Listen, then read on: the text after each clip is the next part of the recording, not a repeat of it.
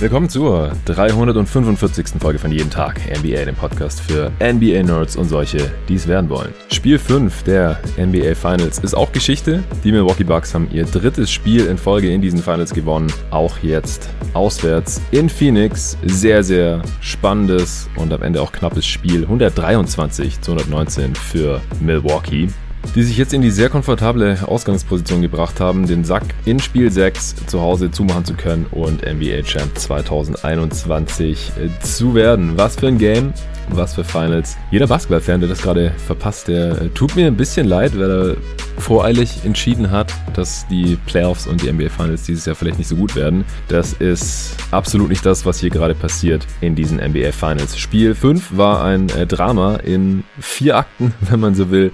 Die Suns dominieren im ersten Viertel, die Bucks sehen offensiv ziemlich hilflos aus, haben mal wieder nicht das gemacht, was im vorherigen Spiel sehr, sehr gut geklappt hatte. Und Phoenix hat auf der anderen Seite alles getroffen, sind äh, auf 16 Punkte Vorsprung weggezogen, mehrmals. Auch zu Beginn des zweiten waren sie noch mit 16 vorne. Dann haben die Bucks einen Run hingelegt, als Booker und Janis saßen, haben im zweiten Viertel relativ schnell ausgeglichen und sind dann Richtung Halbzeit sogar noch in Führung gegangen. Die äh, Suns Offense ohne Booker, die hat irgendwie hauptsächlich Dreier gechuckt und die Offense ohne Janis war trotzdem noch zu viel für die Suns. Im dritten dann sind die Bucks mit bis zu 13 Punkten in Führung gegangen. Ich dachte schon, das war's jetzt. Das Momentum war vollkommen auf Seiten der Bucks und die Halle in Phoenix ist auch schon sehr, sehr leise geworden. Aber die Suns haben nicht aufgelegt und haben dann im vierten Viertel noch einen unglaublichen Run hingelegt Richtung Crunch Time. Haben sich bis auf einen Punkt wieder rangekämpft, nur um dann von Drew Holiday und Janis in der letzten Minute das Herz rausgerissen zu bekommen. In dem Angriff, in dem sie in Führung hätten gehen können, hat Drew Holiday, die meisten haben das Highlight wahrscheinlich schon gesehen. Booker den Ball entrissen, gestealt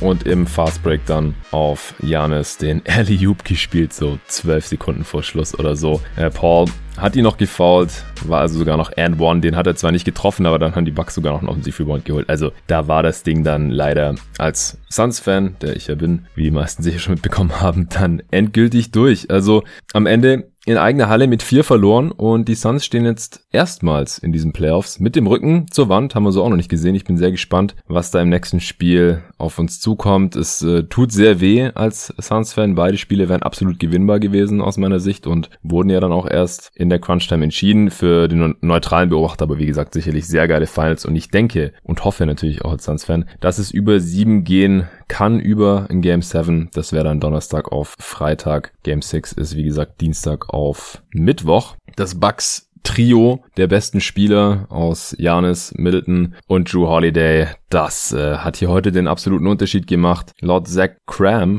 von The Ringer sind diese drei Dudes das erste Trio aus Teammates in der gesamten NBA Finals Geschichte, wo jeder 27 Punkte oder mehr gemacht hat. Gab's vorher einfach noch nie. Gebt euch das mal.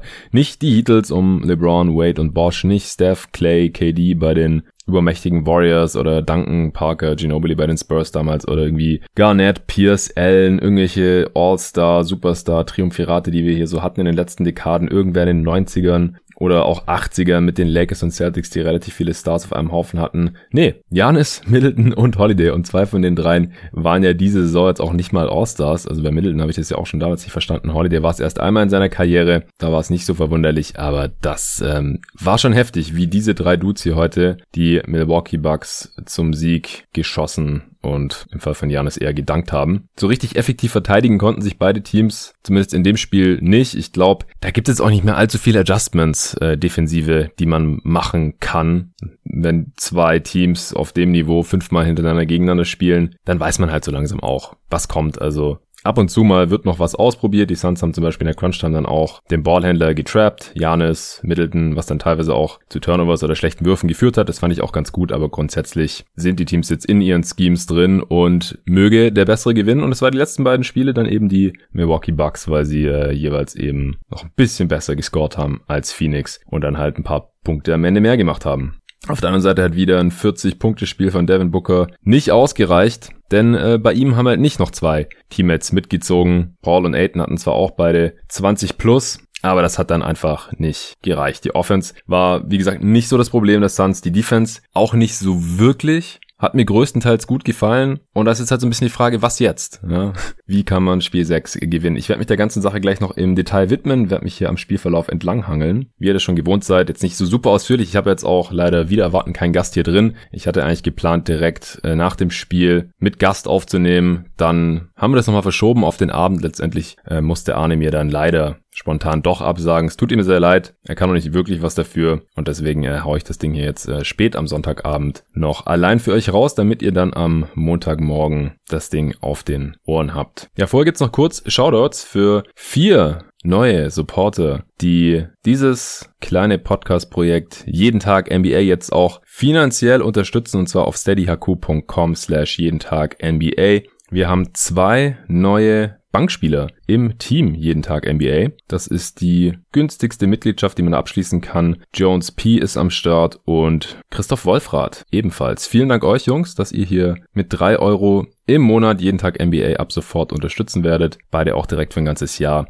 Das äh, verschafft mir ein kleines bisschen mehr Planungssicherheit. Außerdem sind noch zwei neue Starter ins Team jeden Tag NBA gestoßen. Seit den letzten Shoutouts hier Vincent Klim auch direkt für ein ganzes Jahr. Vielen Dank dir, Vincent. Und Jordanis Papadopoulos ist auch mit drin als Starter. Tausend Dank. Damit stehen wir jetzt bei 348 Supportern bei der 345. Folge. Sind noch bei einem Net-Rating von plus drei. Freut mich riesig und mich würde es natürlich auch freuen, wenn hier über die nächsten Tage und Wochen noch der eine oder andere dazukommt, denn es werden noch viele, viele Folgen hier dazukommen, bevor ich dann im August endlich mal wieder in Urlaub gehen kann. Erst natürlich noch ein, zwei Finals-Spiele müssen hier gecovert werden, das ist klar. Dazu gibt es jetzt in der kommenden Woche einen Haufen Draft-Content, allein vier Pots der kommenden Draft ein für alle interessanten Big Prospects, ein für die ganzen Wings, ein für die Guards und Ende der Woche dann die Mock Draft traditionell zusammen mit David. Für die anderen drei Pots habe ich mir auch jeweils einen absoluten Draft-Experten und Scouting Veteran reingeholt, damit die mir und euch ein bisschen was erzählen können, auf welche Spieler da zu achten ist jetzt hier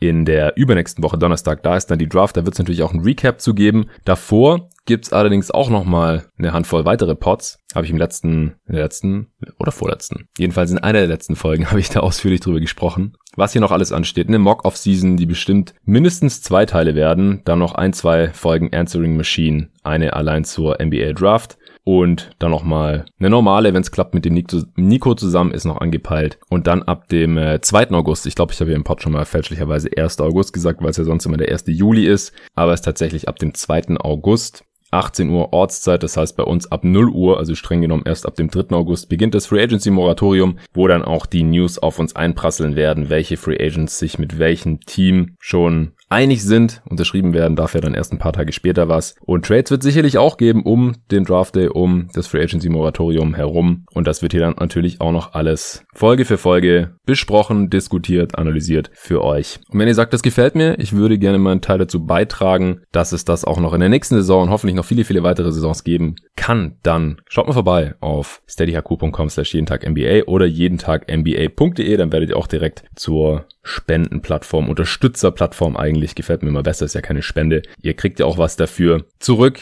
Zum einen sichert ihr den Content hier mit ab. Zum anderen gibt's auch je nach Unterstützungspaket immer noch ein, zwei, drei Goodies dazu. Ihr könnt bei Gewinnspielen mitmachen, wenn die Sponsoren mal wieder was rüberwachsen lassen. Ihr könnt Fragen stellen für die Fragenpots für die Answering Machine. Ihr könnt mir direkt schreiben, natürlich auch auf Steady HQ. Ich chatte da ganz gerne mit den Supportern. Freue mich auch immer riesig über Feedback. Jetzt kam auch wieder super Feedback rein am Wochenende zu den letzten paar Folgen. Auch zur Answering Machine mit Ole zum Beispiel. Als wir auch über ein paar heiklere Themen gesprochen haben, habe ich da Zuspruch für erhalten. Das bestärkt mich natürlich da auch in meiner Herangehensweise. Also vielen, vielen Dank dafür. Und jetzt widmen wir uns endlich Game 5 der NBA Finals. Die ersten paar Minuten war es relativ slow für beide Teams. Da konnte keiner wirklich scoren. Die Suns hatten erst nach zwei Minuten ihr erstes Field Goal. Das war dann ein Dreier von Jack Crowder, der kurze Zeit später nochmal einen reingeknallt hat. Dann hatte er nach einem Turnover im Pick and Roll, äh, gab es ein Missverständnis zwischen äh, Middleton und Janis, was ja normal sind. Super effizientes Play ist von den beiden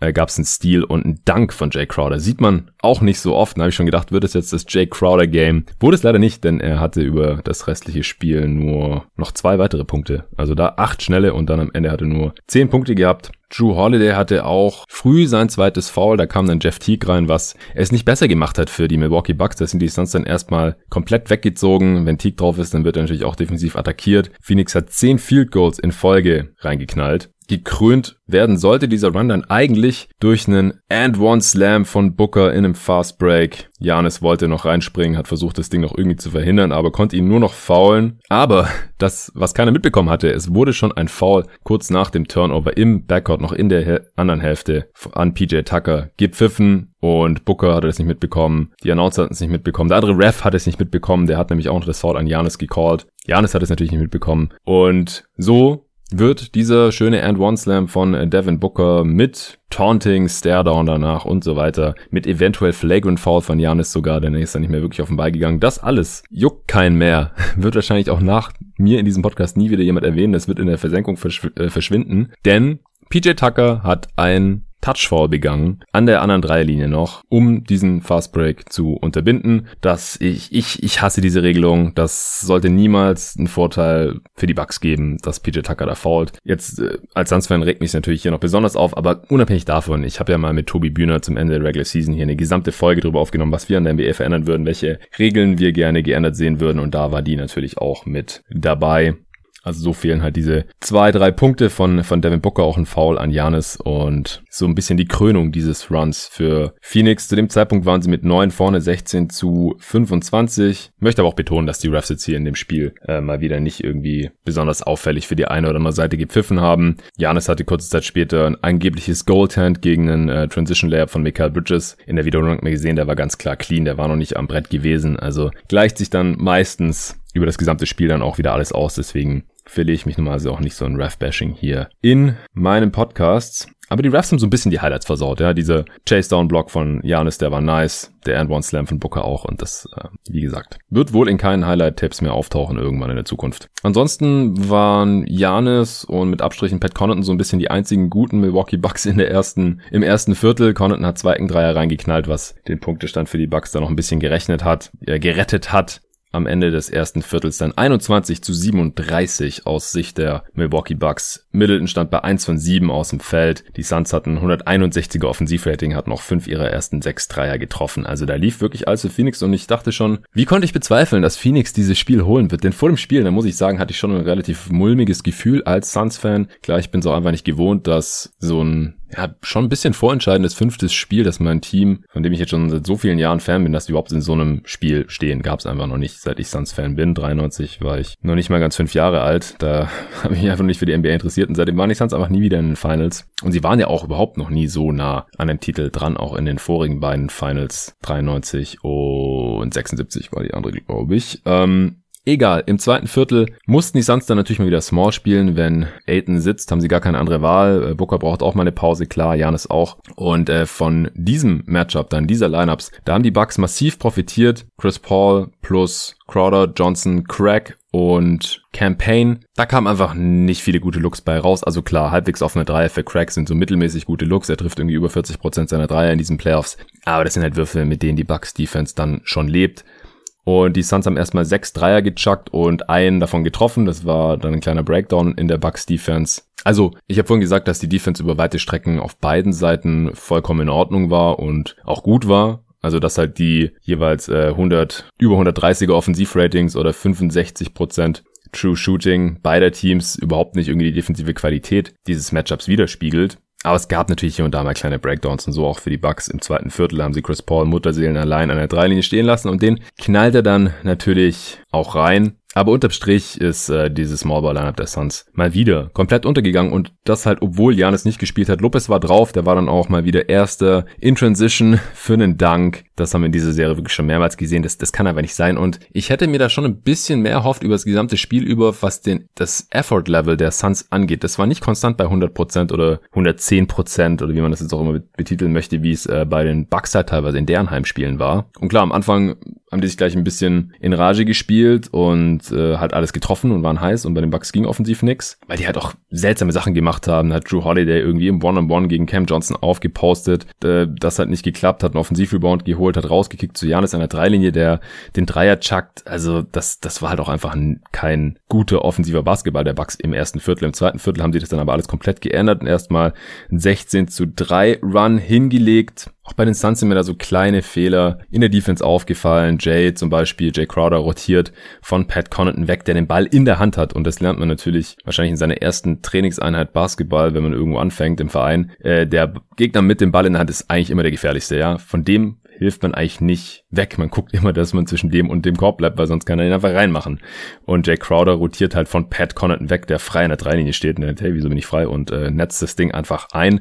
Zum 42 zu 42, da war das Spiel halt schon wieder ausgeglichen. Da war diese 16 Punkte Führung der Phoenix Suns schon wieder Geschichte gewesen. Da ging es so ein bisschen hin und her. Chris Paul hat dann auch mal von Drew Holiday den Ball weggestealt, auf einen Dreier von Cam Johnson gepasst, der das Ding reingeknallt hat. Aber unterm Strich, also Booker war dann auch wieder drin es war dann zu viel ISO von Phoenix. Ob, egal ob es jetzt Campaign war, die Bugs äh, switchen am Perimeter nach wie vor alles. Das heißt, man stellt irgendwelche Blocks, kann sich dann das Mismatch da aussuchen. Das hat mit den letzten Games ja auch schon alles oder Booker. Und dann wird da schön in die ISO gegangen, wo dann schon noch effizient gescored wird. Aber die Offense stagniert dann halt so ein bisschen. Und bei den Bugs, da wurde der Ball ein bisschen mehr laufen gelassen. Da wurden verschiedene Sachen ausprobiert. Und man wurde halt auch out hustelt, wie ich es gerade schon angesprochen habe. Das war schon relativ offensichtlich. So einmal zum Beispiel hat Bobby Portis zwei Offensivrebounds hintereinander geholt und nach dem zweiten dann and one gegen Aiton gefinisht. Jay Crowder stand da auch noch rum und Chris Paul auch noch. Der hat im Prinzip gegen drei Phoenix Suns, von denen einer auch noch deutlich größer und athletisch ist als er selber, mehrere Offensivrebounds eingesammelt. Das, das kann halt einfach nicht sein. Porter ist natürlich super hyped up. Im nächsten Angriff dann direkt mal den Corner 3 reingeknallt. Und so hatten die Milwaukee Bucks zur Halbzeit, nachdem sie im ersten Viertel ein 88er Offensivrating gehabt hatten, zur Halbzeit dann 130er. Also das zweite Viertel von denen 43 zu 24 mit 19 Punkten gewonnen.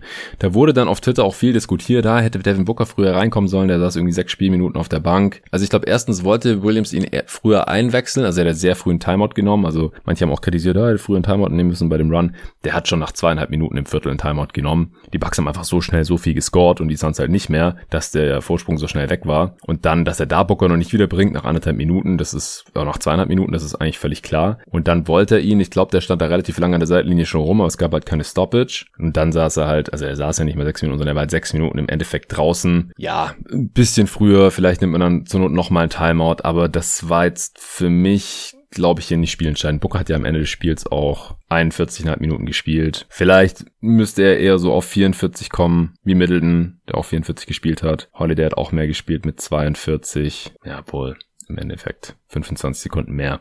Also viel mehr geht halt auch wahrscheinlich nicht, vor allem wenn man so eine Last trägt. Also dass jemand wie Kevin Durant 48 Minuten durchzockt, das äh, war nicht umsonst so verwunderlich, weil man sieht es halt normalerweise nicht. Aber ja, die Suns haben sich da so ein bisschen die Butter vom Brot nehmen lassen in diesem zweiten Viertel und vor allem Drew Holiday war halt richtig, richtig stark. Auch da im zweiten Viertel hatte zur Halbzeit dann schon 18 Punkte und 7 Assists zur Halbzeit. Ja, Janis hatte 12 Punkte und 4 Assists. Middleton war noch relativ blass mit 9 Punkten, aber der kam dann in der zweiten Halbzeit Booker hatte auch schon wieder 15 zur Halbzeit. Der Andre Ayton war auch wieder gut im Game, 12 Punkte. 4 von 5 aus dem Feld, 4 Rebounds. Und Jay hatte schon seine, Jay Crowder hatte schon seine 10 Punkte voll. Chris Paul mit 9 Punkten und 6 Assists, auch mit einem soliden Game zu dem Zeitpunkt. Wieder ein bisschen seltsam, dass er nur 15 Minuten in der ersten Halbzeit gespielt hat. Aber dazu komme ich gleich auch noch. Aiton hat, obwohl er zur Halbzeit schon bei 4 von 5 stand, hatte in der ersten Halbzeit ein äh, Easy Layup daneben gelegt gehabt und in der zweiten Halbzeit hat noch so ein paar Dinger gehabt. Also ist vielleicht ein bisschen unfair von ihm zu erwarten, vor allem weil er aus der Float Range dann so gefühlt alles getroffen hat, dass er dann halt auch die ganzen Layups und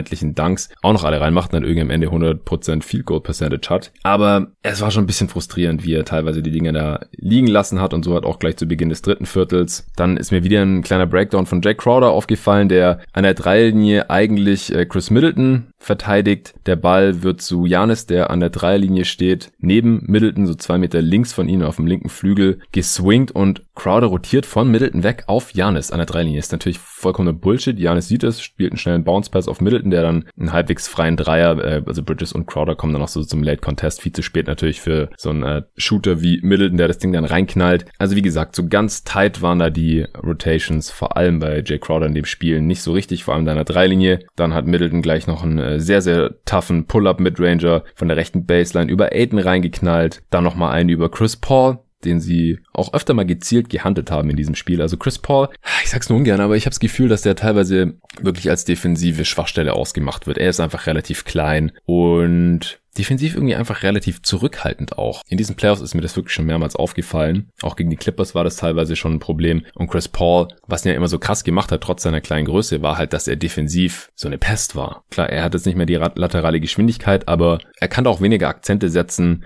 lässt sich leichter wegdrücken, gibt schneller auf, einfach boxt oft auch nicht richtig auf, aus und so. Das ist mir jetzt wirklich über mehrere Spiele schon aufgefallen und da will man ja dann immer erstmal ein bisschen abwarten, weil ich meine, es ist halt Chris Paul, der wie oft im All-Defensive-Team war. Ich schaue nochmal kurz nach, aber ich glaube, es war zehnmal oder so.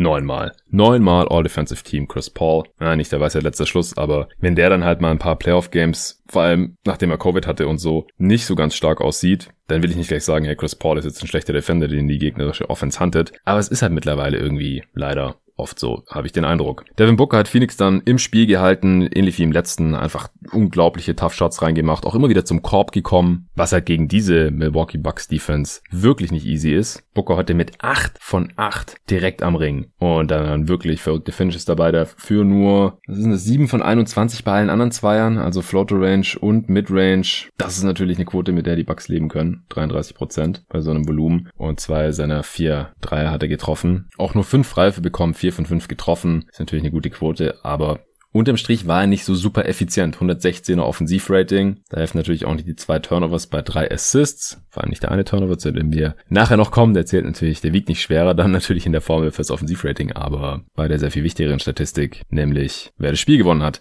Aber Booker, also wirklich sehr, sehr starkes Spiel und ich verstehe nicht ganz die Kritik, die ähm, zum Beispiel der werte amerikanische Kollege Matt Moore derzeit auf äh, Twitter so von sich gibt, dass Booker zu viele Würfe genommen hat oder irgendwas, weil er musste so oft Bailout-Shots nehmen, Würfe nehmen, wo einfach kein anderer Phoenix Suns-Spieler einen besseren Wurf hinbekommen hätte. Also ich glaube, da müssen wir uns nichts vormachen. Klar, es gab mal ein, zwei Pässe, die er vielleicht nicht gesehen hat, ja, wo ein relativ freier Dreier für Bridges oder Payne oder Crowder oder so drin gewesen wäre. Habe ich schon auch gesehen. Vielleicht muss er da ein bisschen mehr die Balance finden noch. Vielleicht sollten die Suns ein paar mehr Dreier nehmen, wenn die Quote so gut ist wie heute. Aber er hat effiziente 40 Punkte gemacht. Also da gibt's einfach nicht besonders viel dran zu rütteln. Er hatte aber trotzdem seine Probleme auch gegen äh, Drew Holiday, der immer wieder auch auf ihn geswitcht ist. Holiday hat im letzten Spiel ja auch schon teilweise den Booker verteidigt, heute auch immer wieder Chris Paul, äh, vor allem am Anfang dann wieder Booker. Einmal hat er einen Stil direkt gegen Booker geholt und ist dann in Transition gegen Booker gezogen. Dann hat er einen Stepback hinter die Dreilinie gemacht. Booker hat überhaupt nicht richtig reagiert, keinen richtigen Closeout gelaufen und Drew hat ihm einfach das Ding dann reingenagelt. Das war halt ein richtiger Boss-Move und dann auch schon zum 83 zu 75 für Milwaukee im dritten Viertel. Davor war es ein relativ ausgeglichenes Spiel, aber dann sind die Bucks so auf ungefähr 10 Punkte weggezogen. Pat Connaughton hat dann auch nochmal einen Dreier reingeknallt. Also überhaupt, Pat Connaughton spielt ja auch gerade so ungefähr die Serie seines Lebens. Ich habe es jetzt nicht mit all seinen Playoff-Serien abgeglichen, aber der ist, der ist schon sehr, sehr stark unterwegs. Heute auch wieder 33 Minuten, nur drei genommen, sechs Stück, vier davon getroffen. Also was will man mehr? Ah, Freifeld auch noch zwei. 14 Punkte, sechs Rebounds, auch wieder ein Offensiv-Rebound geholt. Mit ihm auf dem Feld, die Bucks auch plus 10. Also unterm Strich läuft es auch einfach besser mit ihm auf dem Feld, als wenn Tucker spielt, weil er einfach der sehr viel bessere Dreischütze ist. Klar, die Suns handen ihn in der Defense. Gerade Booker hat da so ein bisschen seine helle Freude, aber das gleicht halt dann nicht aus, wenn Connaughton seinerseits einerseits in der Offense so effizient scored und dann halt noch seine Rebounds holt. Und so mies ist er in der Defense dann halt auch nicht. Er ist halt der schlechteste Defender, aber das passiert halt, wenn man neben Freaks wie, wie Antetokounmpo, Middleton, Holiday, manchmal ja noch Tucker oder halt Lopez verteidigt. Condon ist jetzt auch mit Middleton zusammen der Spieler, der in dieser Finals-Serie die meisten Dreier getroffen hat, also in dieser, in dieser Playoff-Serie mit 15 Stück. Middleton auch 15, Crowder hat 14 und ansonsten haben nur noch Booker und Chris Paul mit jeweils 11. Ja, einen zweistelligen Wert bei den getroffenen Dreiern. Und das macht definitiv einen Unterschied. Also Pat Connaughton, ganz, ganz wichtiger Mann, ähm, hatte ich ja auch in der Answering Machine mit Oli hier schon besprochen, wer so die, oder wie die Bankspieler so performen hier in diesen Finals bisher. Und da ist natürlich er der Mann bei den Milwaukee Bucks bisher und gleicht auch sehr gut aus, dass äh, natürlich DiVincenzo hier nach wie vor verletzt fehlt. Aiden hat ein paar Mal aus Pick and Rolls dann auch gescored, das hätte ich gerne ein paar Mal öfter noch gesehen. Wie gesagt, insgesamt zu viele Finishes von Aiden auch aus der Floater Range. Also der hat, der spielt ein bisschen mit Angst. Der spielt nicht mehr richtig mit Force, wie er das davor in den Playoffs eigentlich die ganze Zeit gemacht hatte. So auch dieses, ähm, dieser Dominaten-Slogan von ihm, so der, der passt gerade einfach nicht mehr. Ich hoffe, dass er da in einem absoluten Do-or-Die-Game im Rücken zur Wand wieder äh, eher so spielen kann, wie wir das auch schon in den vorherigen Serien gesehen haben. Vor allem wie gegen die Lakers zum Beispiel. Die sind auch kein kleineres Team oder ein weniger physisches Team. Da haben wir halt teilweise einen ganz anderen Aiden gesehen, geschweige denn in den Serien gegen die Nuggets, gegen den MVP oder auch gegen die Clippers.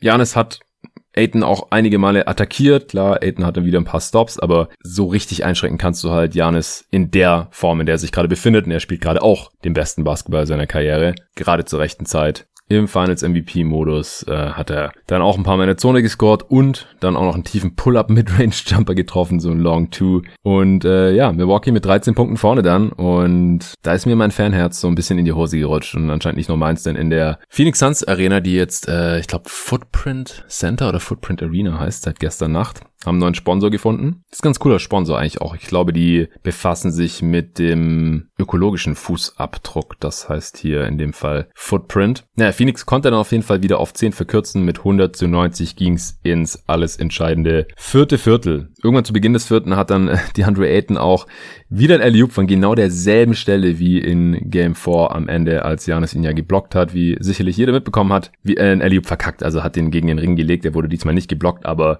ich bin mir sehr sicher, dass äh, diese Szene noch bei ihm im Kopf drin ist und ich hoffe sehr, dass er da irgendwie den Schalter umlegen kann für Spiel 6. Milwaukee hat mal wieder einige 50-50 Bälle für sich entscheiden können. Wie gesagt, das ist einfach dann ein bisschen enttäuschend in einem Heimspiel, in so wichtigen Spiel kein Do-or-Die-Game noch, aber wenn die Suns das Ding gewonnen hätten, dann äh, könnten sie jetzt die Serie, die Finals closen in Spiel 6 und Deswegen hätte ich mir da manchmal einfach ein bisschen mehr gewünscht. Dann hatte Chris Paul wieder einen, so einen Pass, der sehr weit am Ziel vorbei war. Auf den Flügel hat er in der ersten Halbzeit auch schon gehabt auf Michael Bridges in der zweiten Halbzeit war es dann auf Cam Johnson. Auf der anderen Seite, die der Wing dann jeweils noch gefangen hat, aber den Ball dann vertändelt hat. Also einmal hat den Bridges dann, glaube ich, direkt ins Ausgleiten lassen und beim anderen Mal hat Cam Johnson den noch versucht, irgendwo zurückzupassen und dann war er halt weg. Und das sind beides Turnovers, die Chris Paul nicht angerechnet werden, aber die zu 100% auf ihn zurückzuführen sind. Und ich bin weiterhin der festen Überzeugung, das ist nicht normal. Also das sehen wir bei Chris Paul normalerweise eigentlich nicht. Nach dem letzten Spiel war das Geschrei ja sehr groß nach Spiel 4, dass er halt diese 15 Turnovers über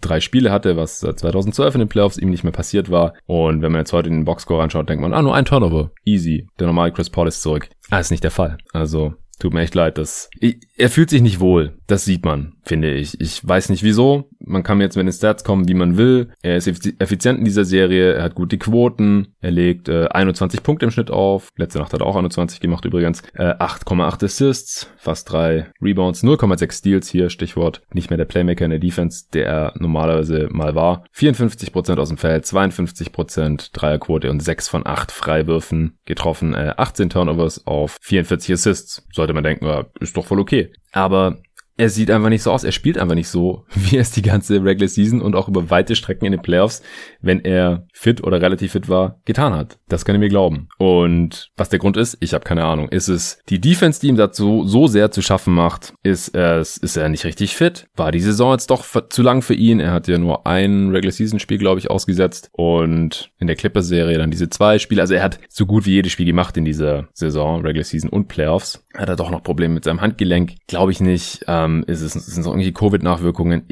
Keine Ahnung, ich, ich kann es euch nicht sagen, aber es sieht für mich nicht so aus, als würde er sich zu 100% wohlfühlen und könnte sein Game durchziehen. Hassan hat mich auch auf Twitter gefragt, dass er gespannt ist, was ich hier im Pod sage, ob Chris Paul diesem Spiel seinen Stempel aufdrücken konnte. Und ich würde halt sagen, nicht so richtig. Da haben halt die letzten 10% gefehlt, die Drew Holiday und Chris Middleton natürlich Janis aufgedrückt haben, auch Booker meiner Meinung nach. Und von Chris Paul müsste das eigentlich kommen. Er müsste theoretisch der zweitbeste Spieler in dieser Serie sein, nach Janis, wenn man sich sein Standing so anschaut. Oder wie einfach in dieser Regular Season oder halt auch noch nach Spiel 6 der Western Conference Finals oder nach Spiel 1 dieser Finals-Serie eigentlich noch gesehen wurde. Nach Spiel 1 war Chris Paul der Finals MVP Frontrunner, wenn es sowas nach einem Spiel überhaupt gibt. Aber klar, die Leute fangen natürlich an darüber nachzudenken. Nach Spiel 2 war es dann für mich schon Booker. Nach Spiel 3, dass die Suns verloren haben, waren die Suns noch Favorit. Da haben dann manche gesagt, eigentlich müsste es Aiden werden, denn äh, wenn er Foul Trouble hat, dann verlieren die Suns mit 20.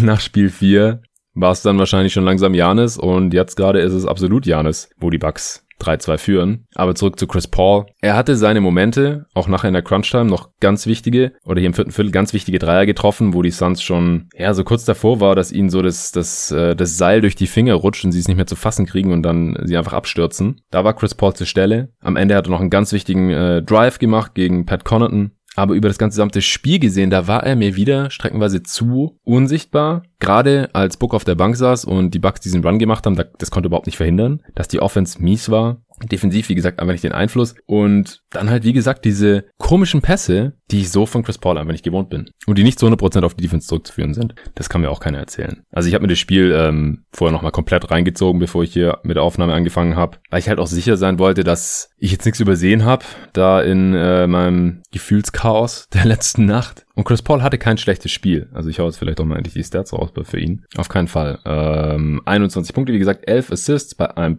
Turnover offiziell, 5 Fouls am Ende, bei 9 von 15 aus dem Feld, alle drei Dreier getroffen, keine Pfeife gezogen. Ein Block hat er auch noch gehabt, kein Stil. Aber in so einem wichtigen Spiel, da würde ich mir halt, wie gesagt, noch ein bisschen mehr hoffen von einem Chris Paul, vom Point Guard. Es war kein Point Guard Spiel. Das muss jetzt im nächsten Spiel einfach mal kommen, weil ansonsten war es ein bisschen enttäuschend hier in diesen Finals. War es ein geiler Run natürlich, eine geile Saison. Die Suns sind noch schon, jetzt schon viel weiter gekommen, als man realistisch erwarten konnte, zwei Spiele in Finals gewonnen und so weiter. Äh, da kann man dann drüber sprechen, wenn es soweit sein sollte, nach Spiel 6 oder nach Spiel 7 oder vielleicht auch nie, wenn die Suns doch noch irgendwie in 7 die Championship holen sollten. Aber man, man muss auch über dieses Spiel sprechen, natürlich von Chris Paul und das war wieder nicht zu 100% der Chris Paul, den man kennt und, und den ich auch gerne mal sehen würde wieder.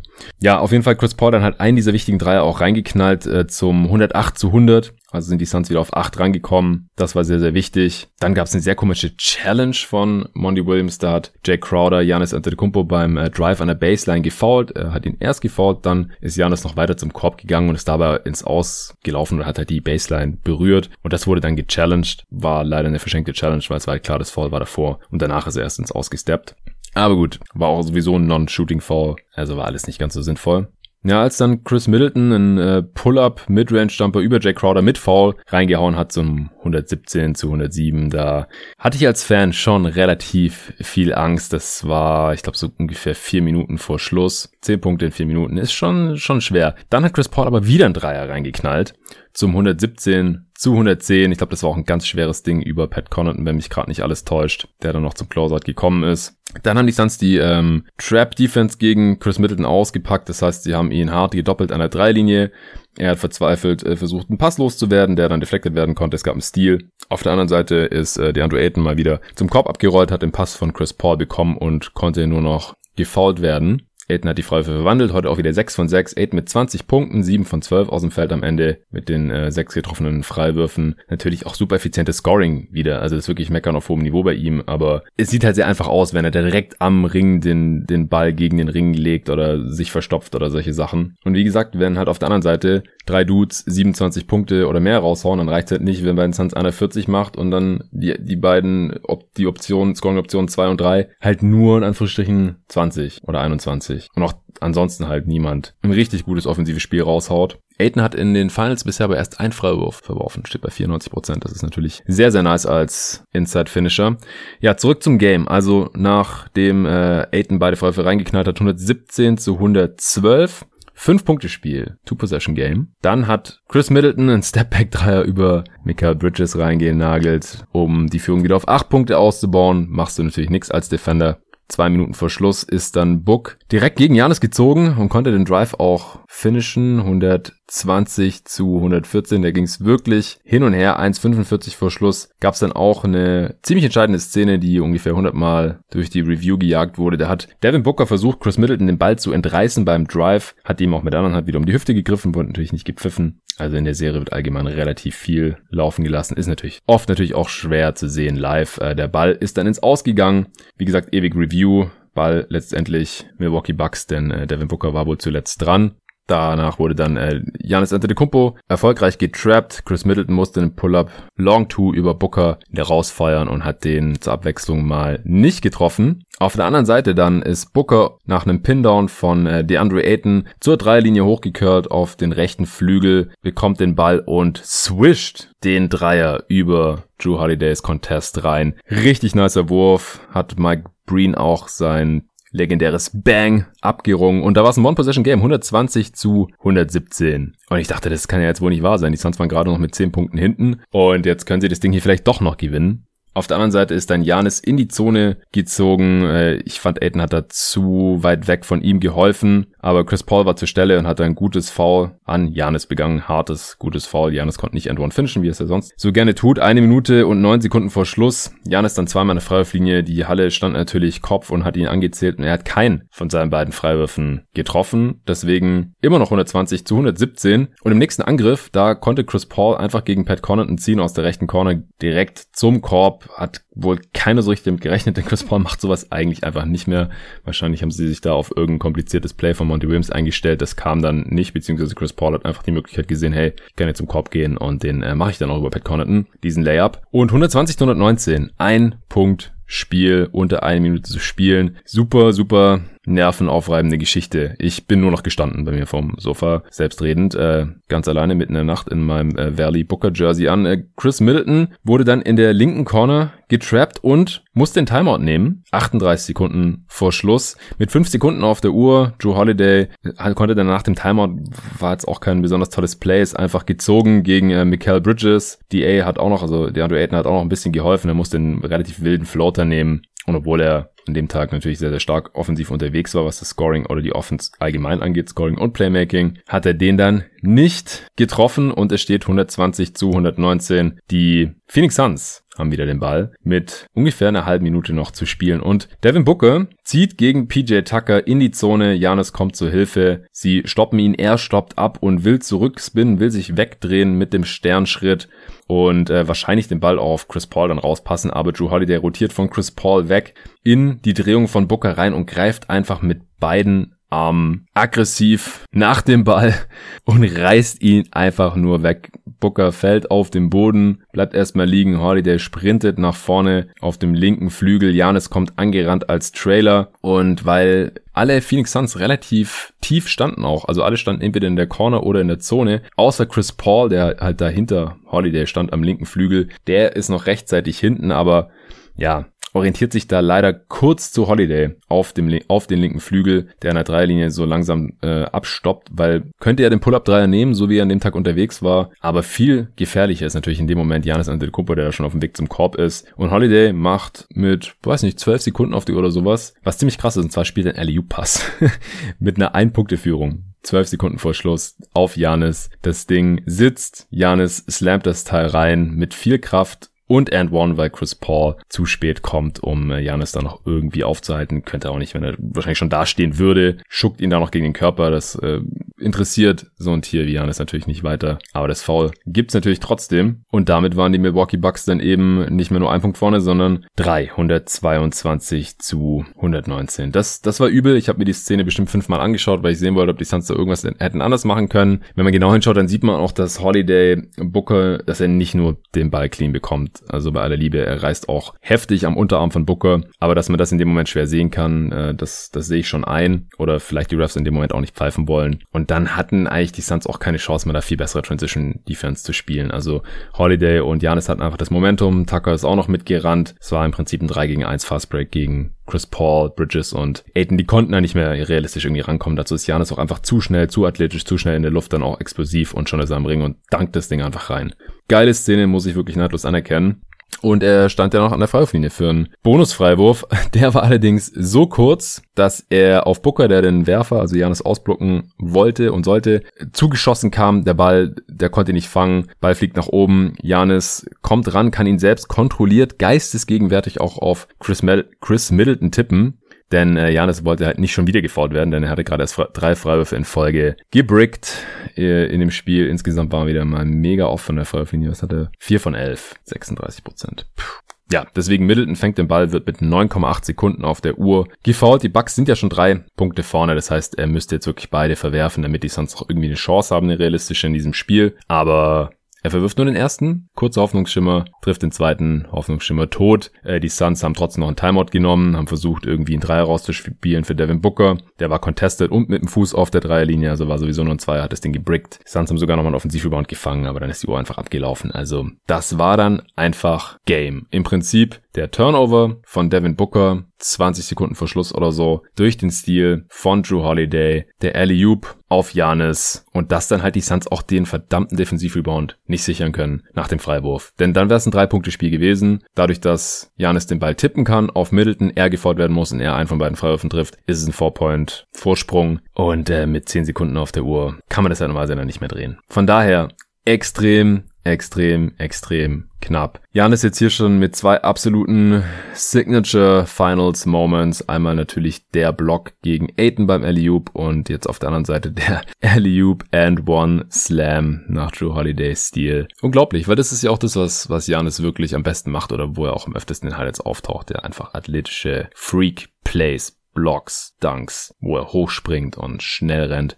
Aber ich will ihn jetzt wirklich nicht darauf reduzieren. Also er, er spielt gerade wirklich seinen besten Basketball. Das darf man auch nicht vergessen. Jetzt kommen ja auch viele Leute irgendwie um die Ecke und sagen, und ja, vor der Saison, da wurde Janis ja viel zu kritisch gesehen oder auch noch vor den Playoffs äh, war man sich nicht sicher, was er in den Playoffs leisten kann. Ja, weil er es halt noch nicht gezeigt hatte. Also er hat einfach noch nie so gespielt wie jetzt gerade. Sorry, also ich habe jedes Spiel von Janis Antetokounmpo in den Playoffs gesehen, die letzten drei Jahre, manche davon mehrmals. Und auch diese Playoffs mir alles ganz genau angeschaut. Und er spielt so erst seit Ende der Serie gegen die Nets und so richtig konstant erst seit Spiel 2 in diesen Finals, nach seiner Verletzung. Die letzten vier Spiele, die waren absolut insane. Er trifft nur richtige Entscheidungen, er, er begeht quasi keine Turnovers mehr. Er nimmt sich sehr wenig Pull-Up-Jumper raus, die er brickt, also seine Dreier oder so Long Twos und manchmal trifft er die ja dann auch. Er trifft über die Serie fast 60 Prozent seiner Freiwürfe, aber wie er die ganze Zeit zum Korb kommt und welche Würfe er da nimmt, wie er finisht und auch welche Pässe er spielt und welche nicht und so, auf dem Niveau hat er einfach vorher nicht gezockt. Das, das kann man einfach keiner erzählen. Und auf der anderen Seite sieht man ja,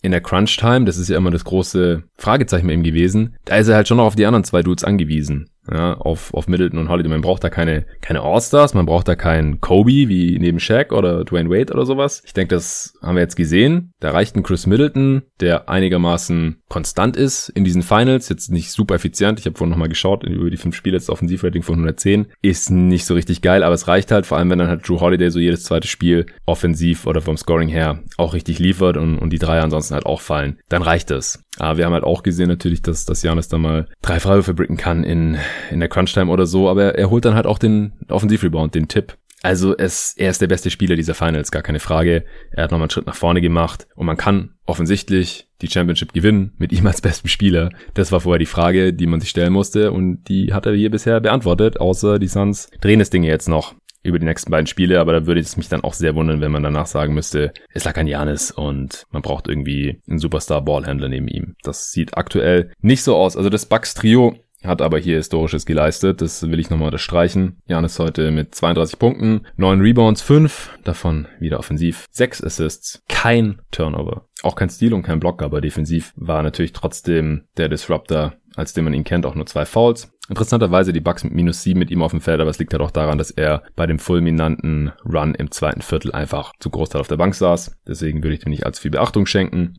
Middleton mit 29 Punkten, 7 Rebounds, 5 Assists bei 4 Turnovers. Die 29 Punkte sind aus 25 Shooting Possessions, also sehr effizient dieses Mal. Und Holiday eben auch. 12 von 20 aus dem Feld, nachdem er in Spiel 4, was hat er da geschossen? 4 von 20, glaube ich. Heute quasi dreimal so viele Treffer als im vorherigen Spiel. Drei seiner 6 Dreier auch getroffen. 27 Punkte, 13 Assists auf zwei Turnovers auch. Richtig starke Defense, vier Fouls, drei Steals, Block. Und die Würfe, die er genommen hat, die waren halt auch super schwer, genauso bei Middleton. Also hätte man teilweise einfach nicht besser verteidigen können. Irgendwelche Stepback, Midranger, Fadeaway, Stepback, Dreier, teilweise auch contested Layups heute getroffen sogar. Ja, sieben Minuten mit Jeff Teague, die waren nix da, äh, haben die Bucks elf Punkte abgeschenkt, minus elf mit ihm auf dem Feld. Conrad hatte ich vorhin schon gesagt, Port ist auch wieder mit seinen Szenen neun Punkte in 19 Minuten, zwei von vier Dreiern auch. Diesen And-One-Layup hatte ich schon erwähnt. Drei Offensiv-Rebounds, zwei Steals. Was willst du mehr?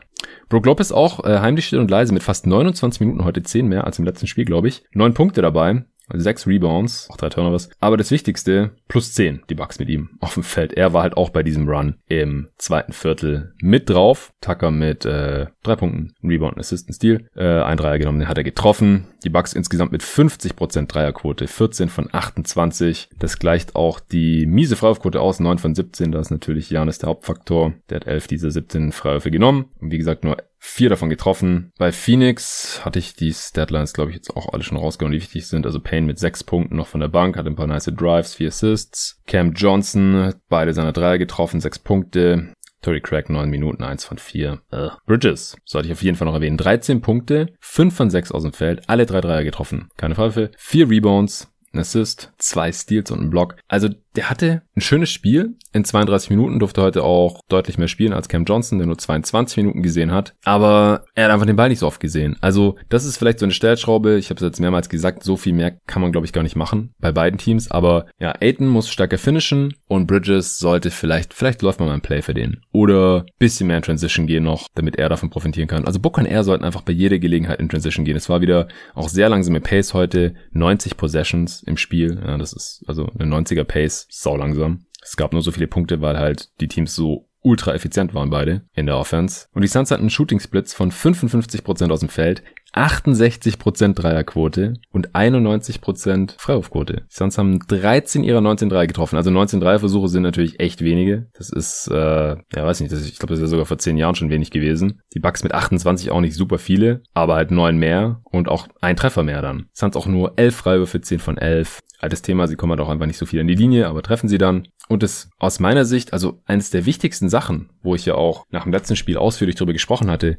man hat diese Diskrepanz der Ballbesitze in Spiel 5 komplett ausmerzen können. Also das war hier jetzt nicht mehr der Faktor wie noch in Spiel 4, da hatten die Bucks ja noch 24 Possessions mehr gehabt als die Suns. Heute hatten sie genau gleich viele, weil die Bucks hatten drei Offensivrebounds mehr, das geht noch, auch wenn der eine da am Ende extrem wehgetan hat. Und dafür hatten sie halt drei Turnovers mehr. Das hat sich komplett die Waage gehalten. Also auch wenn die Offensivrebounds der Bucks stellenweise wirklich aufgefallen sind, sie hatten heute nur drei insgesamt mehr, wie gesagt, und das sind nicht mal fünf Prozent, ja doch ungefähr fünf Prozent mehr Offensivrebound-Rate, 29 zu 24. Das, das ist noch im Rahmen. Deswegen war das Spiel ja auch knapp. True Shooting ist wie gesagt genau gleich, 65 Prozent. Turnovers hatten die Bucks dafür mehr. Das, das war einfach, also wie knapper wird ein Spiel einfach nicht. Deswegen würde ich jetzt auch nicht überreagieren und sagen, oh Gott, die, die Suns sind total unterlegen, die müssen so viele Sachen ändern. Ich glaube nicht. Also, wie gesagt, die Defense, ich weiß nicht, was man da so viel besser machen kann. Viele Treffer waren contested, die Execution der Schemes war größtenteils solide, Rebounding ein bisschen besser sein können. Vielleicht, dass man das auch mal gewinnt, aber es ist halt einfach auch nicht so realistisch, mehr Rebounds zu holen als dieses Bucks-Team. Und